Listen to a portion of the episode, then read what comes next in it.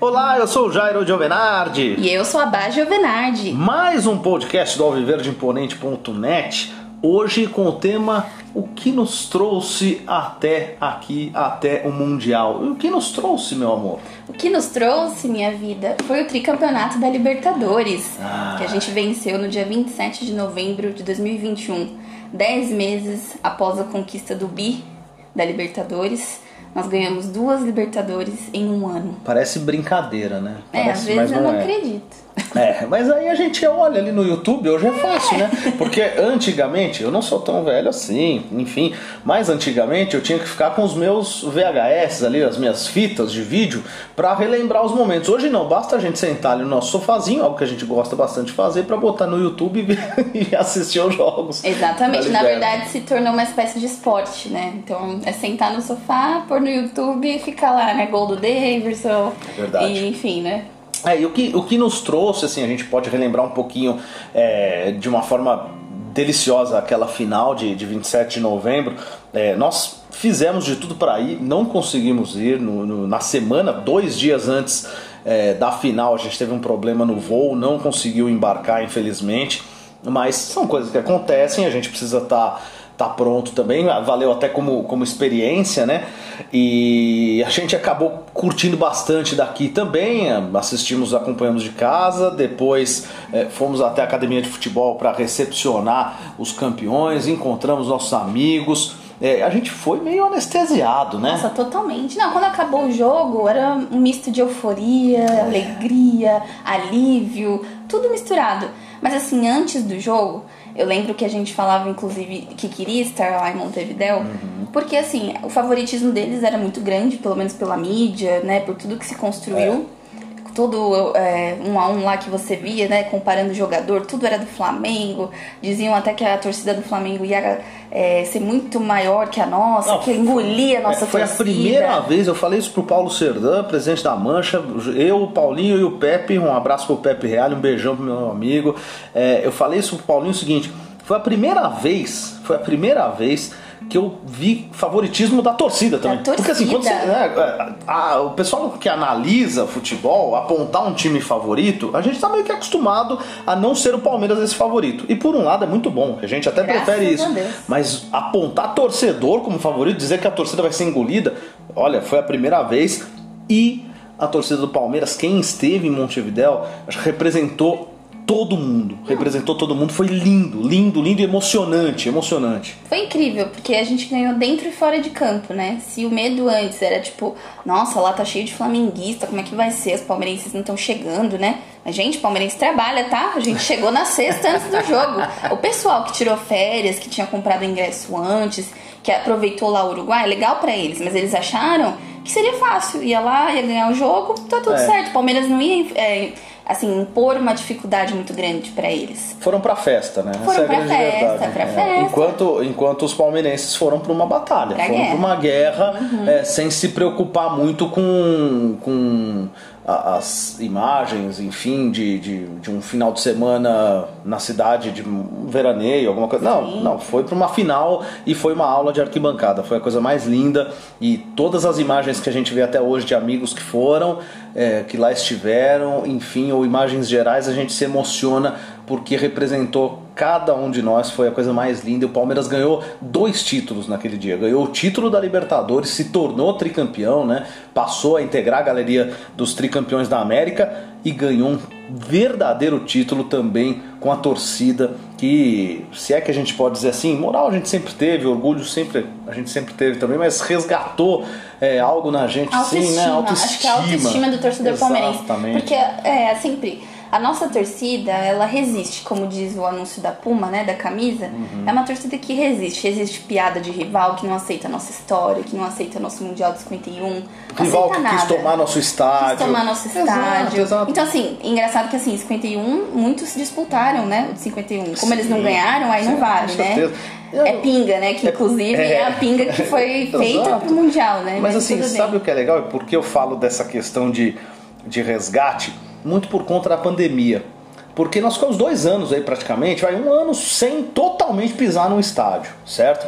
Mas estamos vivendo em um momento muito delicado, de muitas restrições, de muitas incertezas. E, sabe, poder curtir, poder se abraçar, poder comemorar, poder recepcionar os jogadores da forma como a gente é, esteve lá na academia de futebol. Mesmo de máscara, mesmo né? De presente, máscara né? e tudo mais, mais presente. Foi a coisa mais linda. Então, se em algum momento, ou por algum momento passou pela nossa cabeça que a gente jamais viveria algo assim, é, aquele 27 e 28, né, o dia depois, o day after, eles foram maravilhosos. Então foi muito legal.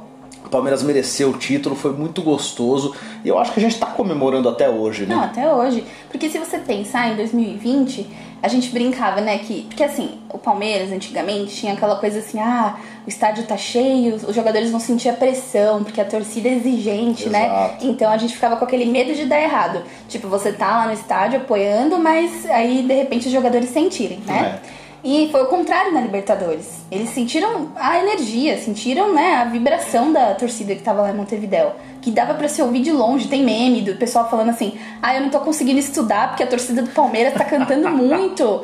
E tem vídeos da torcida do Flamengo, atrás da torcida do Flamengo, onde tava o telão, que você escuta. Até os corintianos lá daquele podcast famoso aí de entrevista, eles falaram: nossa, olha a torcida do Palmeiras cantando. E tipo, tinha nem um terço ainda entrando no estádio, isso antes do jogo, né? Então foi realmente uma um resgate da autoestima.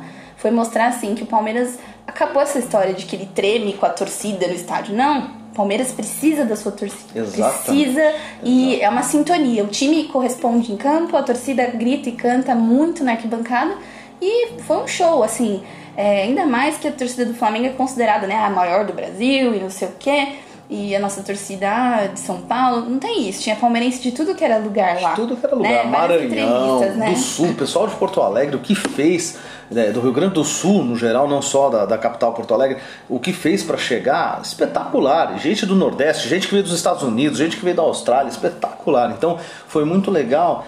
E é, a gente pega como gancho porque nos traz até aqui, nos leva a mais um Mundial. O Palmeiras disputa pela segunda vez seguida um Mundial, o que é muito legal. É lógico que para os rivais é, fica apenas a questão da piada, sabe? Essa gozação, essa coisa chata. quarto, é, né? mas assim, para nós, eu acho que e é uma coisa que a Bahia eu estamos vivendo muito agora. A gente está curtindo o momento, né? Ver o símbolo do Palmeiras é, nas marcações da FIFA, é, ver as entrevistas dos jogadores, ver como o time está se preparando, ver os adversários analisando o Palmeiras. Isso significa o quê? O mundo observa o Palmeiras. Isso é muito legal. E aí, falando, como a Bá falou, da torcida, os próprios jogadores já deixaram isso claro e a torcida tá chegando em Abu Dhabi, que é muito legal. A gente né, tá de longe acompanhando, a gente trabalha, não vai conseguir ir, não conseguiu se programar, até pelo tempo também que foi é, mais curto né, entre uma competição e outra. Não tão curto como 2020, que nem pôde ter torcedores, né? Só quem morava lá no Catar que pôde acompanhar mas a gente vai mandar uma energia daqui muito positiva também e a gente está com fé. A gente vai baseado no que o Abel falou, para a gente ter fé. Né? A fé não é maior do que os adversários, pelo contrário, né? não é, É. menor, a fé é, É, muito a fé é maior. maior, a fé né? é muito maior, ela não é Isso. menor, pelo contrário, ela é, olha, ela é muito maior e quem tem fé, eu acho que o palmeirense tem muita, Nossa. né? Parece clichê, Nossa. tá? Que eu vou falar. Mas assim, ganhando ou perdendo, o orgulho que eu tenho desse time, de, do que ele se tornou, ele sempre foi, tá? Palmeiras, desde 1914, ele é gigante, ele é grande. A gente já tinha conquistado o mundo em 51, que foi um, acho que um título assim, né, Um marco, incrível, um marco pro Brasil, pro mundo. É, e agora, na história recente do Palmeiras, é um momento que você fica extasiado, assim. Porque eu lembro da pequena Bárbara lá começando a torcer em 2006 ali, começando a acompanhar futebol mais de perto. E tudo que o Palmeiras passou, né, de fases complicadas. E aí ganhou o Paulista de 2008, aí depois teve 2012 a Copa do Brasil e o descenso. E aí vem 2015 e a partir dali é praticamente um foguete, assim, vamos dizer. Começa Parece fácil dizer hoje, né? Foi assim, pouco a pouco, 2015. E sempre o quê? Contra tudo e to- todos. Todos. Porque É, a mídia sempre é. falando que os outros são favoritos. 2015 era o Santos, que era favorito, né? 2016 era aquela briga com o Flamengo ali no Brasileirão, 2018 também. É, e 2020, você vê, a gente bateu no Corinthians, no Campeonato Paulista, que sempre a gente Mas fala isso que é é fácil, né? a mídia de gambá e tal, que a gente fala, né? E depois a gente veio, foi pra Libertadores, né? Ganhou a Copa do Brasil ainda. O Palmeiras, o Palmeiras tem uma, uma força tão grande que transformou a frustração do Mundial foi uma euforia Libertadores, que nós até destacamos no nosso último podcast. Veio a frustração com o Mundial, mas a frustração da tristeza. Ninguém é, criticou e falou que foi decepcionante, como a, a imprensa acabou destacando também. ah, porque não um marcou gol.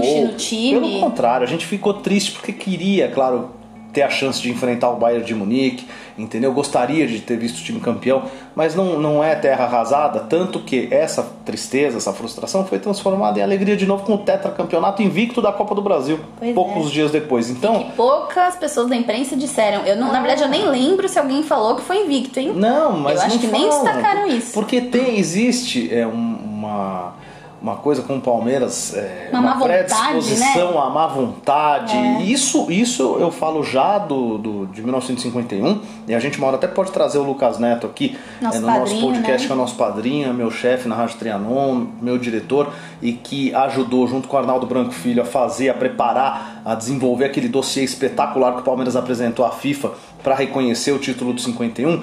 Isso, é, a, a mídia já tem essa má vontade com o Palmeiras, tá? Então é, é melhor tratar como piada e alimentar isso porque dá audiência, do que clique, tudo fatos, mais, do né? que ir atrás dos fatos. Exato. Simples assim.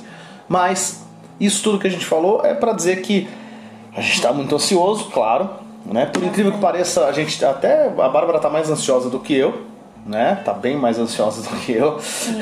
Foram três noites em claro, né? Do dia que o time viajou, foi na quarta-feira? Uhum. Que dia que foi? De fevereiro? Foi na quarta-feira, dia 2. Dia 2 de fevereiro o time embarcou, né, pra Abu Dhabi. E aí eu não pude ir, o Jairo foi lá se despedir do time, levou minhas energias, tudo. É, e aí eu não conseguia dormir porque eu queria esperar o time chegar lá, o avião pousar, falar, ufa, pousou, tá tudo bem. mais tranquilo. Mas a pilha é tanta que eu não consegui dormir por três noites. E aí, né, parece que vai aumentando. A ansiedade é um negócio que ela vai te pegando. Eu conversei com a minha terapeuta, que eu faço, né, terapia, e ela falou pra eu tentar levar numa boa, tentar ver as coisas e tal.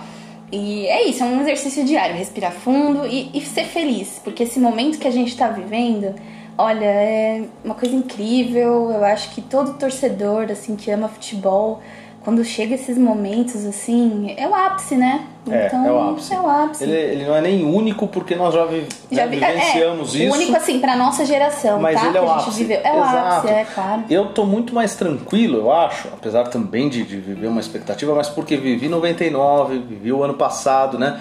Em 99 eu lembro, era Tóquio, então a gente tinha um, uma, um, um hiato aí, você tinha um período é, mais distante, assim, eram seis meses praticamente de preparação. O time foi muito bem, o Filipão preparou o time, a gente jogou muita bola contra o Manchester. é, paciência, numa bola perdemos, era, né, era apenas aquele confronto do, do, do sul-americano contra o europeu.